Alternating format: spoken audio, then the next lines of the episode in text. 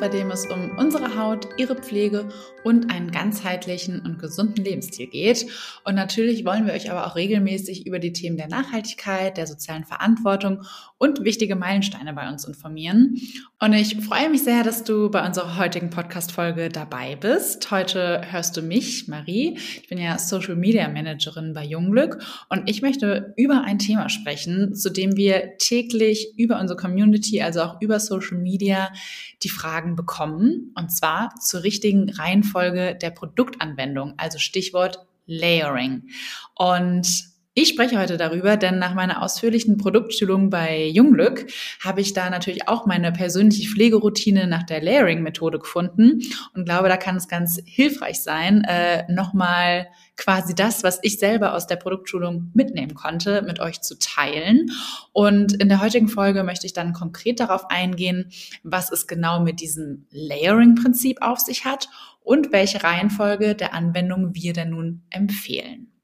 Bei Layering denkt man wahrscheinlich erstmal so an dieses Layering-Prinzip von Kleidung. Also wenn es irgendwie vom Frühling zum Sommer geht und man noch nicht so richtig weiß, ziehe ich mich an wie im Sommer, ziehe ich mich noch an wie im Winter und deswegen Schichten, Schichten, Schichten und irgendwie ganz verschiedene Klamottenteile übereinander. Funktioniert auch in der Kosmetik sehr gut, wenn man diesen Vergleich ziehen will. Also auch hier geht es im Layering darum, dass man verschiedene Produkte auf der Haut übereinander schichtet, aber das natürlich ganz gezielt, damit sich eben diese Inhaltsstoffe, die in den Produkten sind und verwendet werden, ergänzen und sich sogar noch gegenseitig in der Wirkung verstärken. Und da fragt man sich natürlich gut, aber wonach richtet sich diese Reihenfolge? Und hier ist es wichtig, auf den Wasser- beziehungsweise den Fettgehalt der Produkte zu achten. Klingt vielleicht erstmal kompliziert, weil da kommen jetzt so Worte wie Hydrophile, also wasserliebende Produkte und Lipophile, also fettliebende Produkte ins Spiel, ist aber eigentlich ganz easy zu verstehen. Also ersteres, die hydrophilen Produkte, das sind wasserliebende Produkte. Und die logischerweise weisen als Grundlage Wasser auf. Und dazu gehören eben Cremes, das sind Seren, das sind Gele, das sind so äh, sind Lotionen und dann die lipophilen, also die fettliebenden Produkte, haben im Umkehrschluss eine eher fetthaltige Basis, also haben einen wesentlich geringeren Wasseranteil. Und das sind dann die Öle, aber auch Salben und manche Cremes mit einem sehr geringen Wasseranteil. Also das ist quasi so diese Theorie vorweg. Und was das jetzt konkret für die Reihenfolge bedeutet, das würde ich jetzt erzählen. Denn was heißt das für unsere Produkte? Hier gilt wirklich die Faustregel, dass wir empfehlen, die Produkte von dünn zu dickflüssig zu verwenden. Also wirklich Step by Step. Und auf genau diese Schritt-für-Schritt-Anleitung würde ich jetzt eingehen. Also, Step 1 ist die Gesichtsreinigung. Step 2 Serien und Konzentrate. Anschließend die Augenpflege im nächsten Schritt Cremes und ganz zum Schluss die Öle, beziehungsweise als allerletzten Step der Sonnenschutz. Und genau darauf würde ich jetzt nochmal genauer eingehen und sagen, bei welchem Schritt was passiert und welche Produkte von uns dazugehören. Und dann könnt ihr eben nach einem gezielten Mix and Match schauen, welche Produkte ihr eben für dieses Layering-Prinzip verwenden wollt. Also Step 1, die Reinigung. Da logischerweise erstmal unser Reinigungsöl als ja eine sehr milde und schonende Reinigung, die aber eben trotzdem alles an Schmutz und Ablagerung vom Gesicht löst. Ähm, was man aber auch machen kann, ist, dass man zusätzlich nach dieser Reinigung mit dem Reinigungsöl noch das Rosenwasserspray oder das Aloe Vera Spray nimmt, als eine Art Toner, also als Gesichtswasser. Und dieser erste Schritt ist super, super wichtig, also wirklich nicht vernachlässigen, weil nur mit einer richtigen und gründlichen Reinigung kann die Haut wirklich die Wirkstoffe aufnehmen und ja, ist eben so nicht von Make-up und Ablagerungen und Schmutz quasi überlagert, sondern kann wirklich die Wirkstoffe in sich aufsaugen. So, und damit starten wir dann nämlich im nächsten Schritt. Was ich schon gesagt hatte, erst würde eben das Serum kommen oder auch das Konzentrat, je nachdem, was man da eben verwenden mag. Und dazu zählen wir unser Hyaluronkonzentrat, aber eben auch Vitamin C Serum, Retinol Serum, das AHA Peeling und das Aloe Vera Gel. Und ähm, ja, Serien und Konzentrate haben einfach eine sehr hohe Wirkstoffkonzentration, sind aber sehr leicht in der Anwendung und sind meist diese flüssigen bis gelartigen Texturen, die dann aber eben sehr tief in die Haut eindringen können und dort wirken. Und wenn ihr euch jetzt fragt, okay, kann ich jetzt aber auch das Hyaluronkonzentrat und das Aloe Vera Gel oder das AHA Peeling verwenden? Ja, könnt ihr. Also man kann definitiv auch mehrere Serien nacheinander benutzen.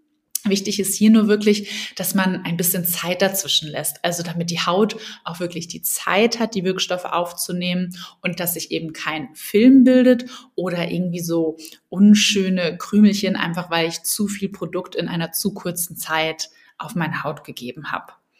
Und dann, während die Serien und Konzentrate einwirken, kann man, wenn man möchte, die Augenpflege verwenden, weil um die Augen rum die Haut ja sehr, sehr sensibel und nochmal dünner ist. Also das merkt man ja auch, wenn man sich ins Gesicht schaut, ins Gesicht fasst, dass das da einfach eine wesentlich dünnere Augenpartie, also eine dünnere Hautschicht an der Augenpartie ist. Dementsprechend benötigt es auch ein bisschen mehr Pflege. Und da haben wir die Augencreme und auch das Wimpernserum, ähm, denn das wirkt ja super, wenn man es wirklich auf den Wimpernkranz gibt, um die Wimpern nochmal zu kräftigen und zu stärken. Also das kann man dann super in der Zwischenzeit machen. Und dann würde die Creme kommen als Step 4. Und die richtet sich so ein bisschen danach, was ich gerne mag. Mag ich gerne eine leichte Tagescreme? Mag ich gerne eine reichhaltigere Tagescreme? Wie ist mein Hauttyp? Wie ist mein Hautzustand? Ähm, und genau, da haben wir die Hyaluron Tagescreme als eben eine eher leichtere Form und die Nachtcreme, wenn meine Haut einfach mehr Feuchtigkeit braucht. Aber nicht von dem Nacht verwirren lassen, ähm, kann man auch sehr, sehr gut tagsüber verwenden, wenn die Tagescreme eben zu leicht ist. Und ja, dann haben wir noch die Retinolcreme. Und ähm, übrigens, genau wie, wie ihr merkt, das wollte ich, noch, wollte ich noch erwähnen dazu. Also wie ihr merkt, dass die Haut einfach mehr Feuchtigkeit braucht, ist, wenn ihr beispielsweise am Morgen die Hyaluron-Tagescreme verwendet habt und dann aber merkt, boah, irgendwie über den Tag kommt so ein leichtes Spannungsgefühl trotzdem auf die Haut. Dann wisst ihr, okay, es ist irgendwie mehr Feuchtigkeit für meine Haut benötigt, also für meine Haut benötigt. Meine Haut braucht einfach mehr Feuchtigkeit und dann kann ich eben auf die Hyaluron Nachtcreme beispielsweise zurückgreifen.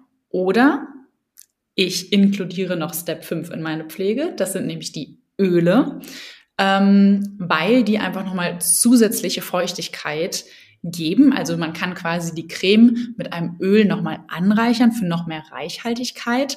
Aber hier nochmal wichtig, also die Öle ersetzen nicht die Feuchtigkeitspflege, sondern bilden nochmal eher so einen Schutzfilm und sorgen dafür, dass die ganzen Wirkstoffe wirklich umschlossen sind und ja, wirklich in die Haut eindringen können. Da gibt es beispielsweise das Arganöl, das verwende ich sehr gerne, weil es auch einfach sehr hautberuhigend ist, entzündungshemmend und nicht komedogen. Das heißt, es verstopft nicht die Poren, was natürlich vorteilhaft ist, wenn ich das ähm, in die Gesichtspflege noch mit integriere. Und dann haben wir aber noch das Jojobaöl oder das Mandelöl für sehr empfindliche Haut, das Rizinusöl und auch neu Squalan und Hagebuttenkernöl. Vielleicht habt ihr das auch schon bei uns entdeckt. Ähm, ansonsten sehr gerne mal bei uns im Shop vorbeischauen.